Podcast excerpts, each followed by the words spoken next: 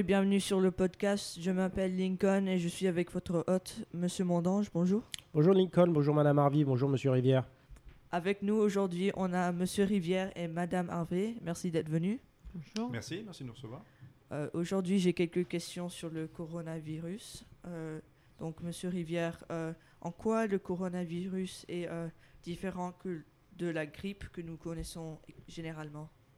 Alors oui, c'est une, une, une, bonne question. Euh, tout n'est pas encore euh, visiblement connu euh, par les biologistes hein, concernant cette nouvelle souche de coronavirus.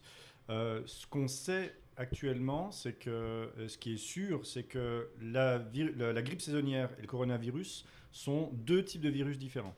Hein, la grippe saisonnière, c'est ce qu'on appelle les virus influenza, de type H5N1, H1N1, etc.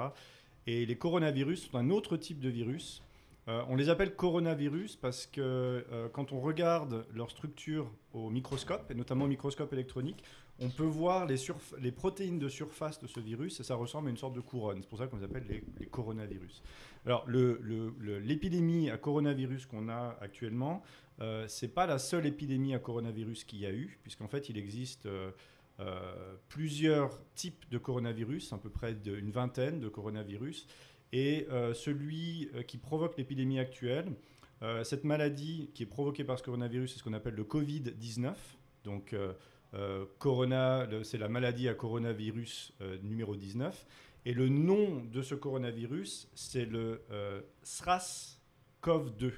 C'est-à-dire que c'est syndrome respiratoire sévère aigu et CoV-2 comme deuxième type de coronavirus. Donc c'est un virus qui ressemble beaucoup l'épidémie de SRAS qu'il y avait eu euh, il y a plusieurs années, euh, mais qui présente quand même euh, certaines différences. Alors, la, grosse, la première grosse différence par rapport à la grippe saisonnière, c'est que la grippe saisonnière, comme son nom l'indique, revient quasiment de chaque année. C'est un autre type de virus. Et la grippe saisonnière, les, souvent, on, décrit la virulence ou la gravité d'un virus avec deux paramètres. Il y a ce qu'on appelle le taux de contamination et il y a le taux de mortalité.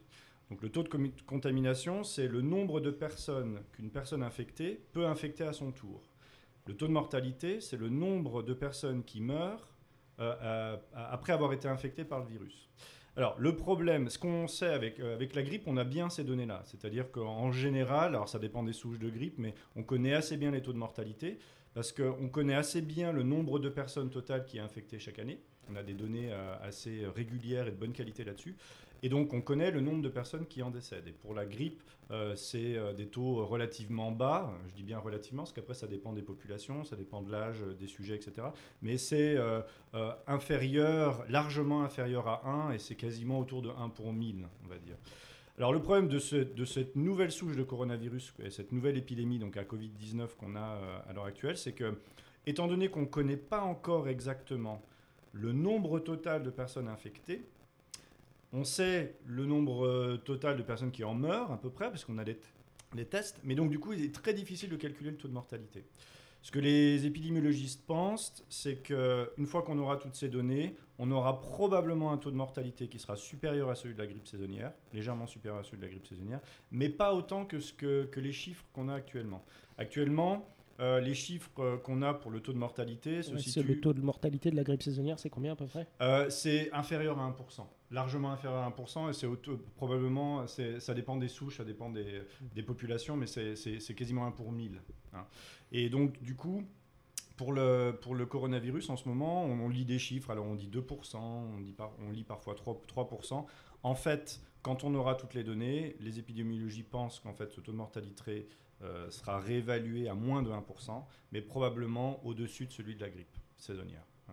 Par rapport au taux de, contamination, euh, c'est à peu près similaire à celui de la grippe saisonnière. Euh, c'est entre 2 et 4. Alors après, c'est pareil. Une fois qu'on aura les données complètes, on pourra avoir des, les, scientifiques auront de meilleures estimations. Mais donc voilà. Alors, en termes de gravité, les deux, les deux virus provoquent des symptômes à peu près similaires, c'est-à-dire de la fièvre et des symptômes qui concernent l'appareil respiratoire. les voies aériennes supérieures, donc de la toux, des écoulements nasales, euh, et parfois des difficultés respiratoires euh, chez les personnes qui sont sensibles, qui ont déjà un terrain avec euh, un certain nombre de troubles de santé.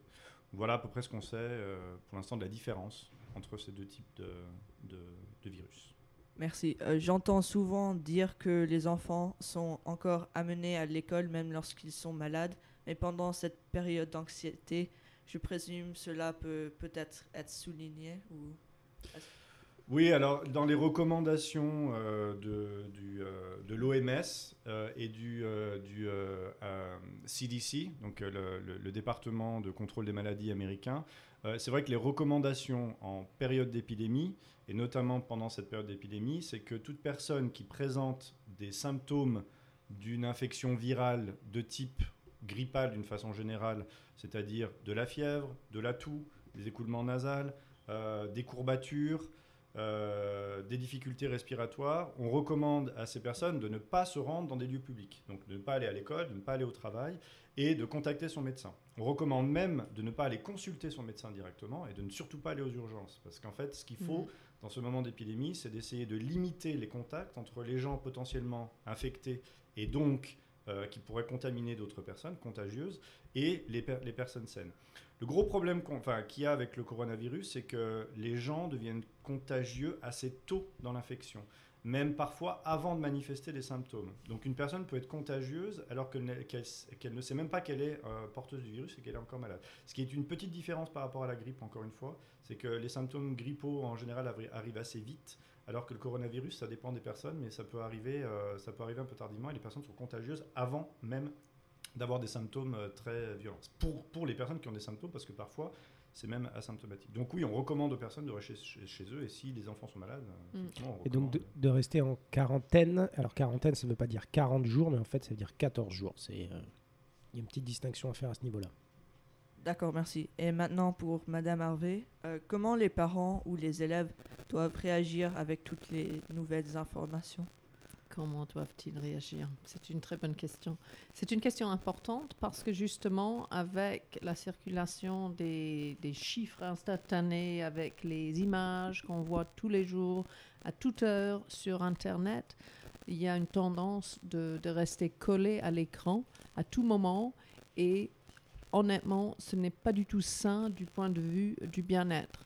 Euh, bien sûr, il faut s'informer et justement, le, le, le résumé de M. Rivière nous sert énormément parce que c'est scientifiquement basé et euh, tout est vrai là-dedans et tout est empirique comme euh, en- dans toutes les matières de, de, science, mais il faut absolument que l'individu ne soit pas euh, amené dans le flux, euh, le- le- l'excès, si vous voulez, d'informations, parce que, euh, à mon avis, ça euh, déforme un peu l'interprétation de la situation. Et dans une situation comme celle-ci, il est très important de rester sur les faits, de choisir des sources de qualité, de limiter le temps sur la journée euh, dont on parle de, cette épidémie, justement, au départ, je prends mon, cas individuel. Je commençais par lire tout parce que je voulais m'informer.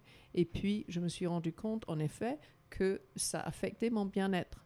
Et que euh, cela, vous, vous, euh, vous allez surtout vers la peur. Et justement, avec M. Rivière, nous parlions des, réactions cérébrales par rapport à une épidémie pareille.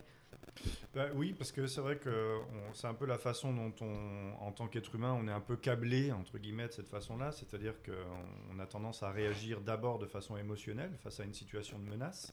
Donc ça, d'un point de vue euh, neurocognitif, ça, se- ça se- ça s'étudie très bien. On a dans notre cerveau une zone qu'on appelle le système limbique et qui gère euh, les émotions, entre guillemets, c'est-à-dire qui s'active en cas de, de- réaction émotionnelle. Et c'est vrai qu'en cas de menace, euh, c'est un peu les premières réactions qu'on a. On réagit de façon émotionnelle. Et il faut peu de temps, un peu d'énergie il faut, euh, pour que notre, euh, notre cognition, la partie Mm. un peu plus rationnelle de notre euh, cerveau, euh, prenne le pas sur, euh, sur cette partie émotionnelle. Et ça demande euh, bah, donc du coup un petit peu d'énergie et un petit peu de, de temps passé à avoir des connaissances qui nous Mm. permettent justement de réguler un peu ces réactions. Mm. Parce que beaucoup de réactions qu'on peut, qu'on peut avoir peuvent être en fait Sur le plan affectif. peuvent être contre, complètement hein. inefficaces Mhm. parce qu'elles sont basées sur des émotions. Mm. Et notamment, par exemple, le réflexe des gens de, pour ne pas être contaminés de porter des masques. A priori, ça semble être euh, une réaction euh, qui peut protéger les gens, alors qu'en fait, c'est complètement inefficace. Une personne, pour se protéger de la contamination, le masque ne va pas la protéger de la contamination. Par contre, c'est utile pour une personne qui est infectée, qui sait qu'elle est malade, pour éviter de contaminer les autres. Et le problème de cette réaction-là, qui est basée sur une peur et qui est donc basée euh, sur une réaction immédiate, c'est que ça entraîne une, grosse demande pour les masques, pour les, les appareils de protection euh, et donc, du coup, ça, peut provoquer des problèmes de pénurie pour les gens qui en ont vraiment besoin. Donc ça, par exemple, c'est un exemple de l'influence d'une réaction émotionnelle un peu inefficace sur un problème de santé publique. Par exemple. Merci. Et nous demandons donc à, nos familles de bien respecter les, euh, les, les, règles par rapport aux personnes malades. Si jamais il y a un souci, enfin, c'est toujours le cas, Lincoln, hein, mais si jamais il y a un souci de santé, qu'on reste à la maison, euh, qu'on fait super attention à ça. Et ensuite, de suivre, suivre les bonnes règles d'hygiène, de se laver les mains, de ne pas toucher le visage.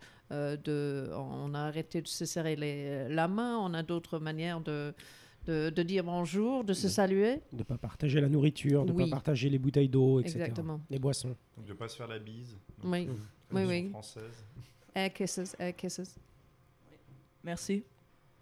Euh, merci d'être venu pour cette euh, émission spéciale sur le coronavirus. Euh, la semaine prochaine, on reprendra les habitudes normales. D'accord, merci Monsieur Rivière pour toutes ces informations et Madame Harvey pour nous avoir expliqué la vie sur le campus et nous rappeler les règles d'hygiène. Merci à toi Lincoln. Merci.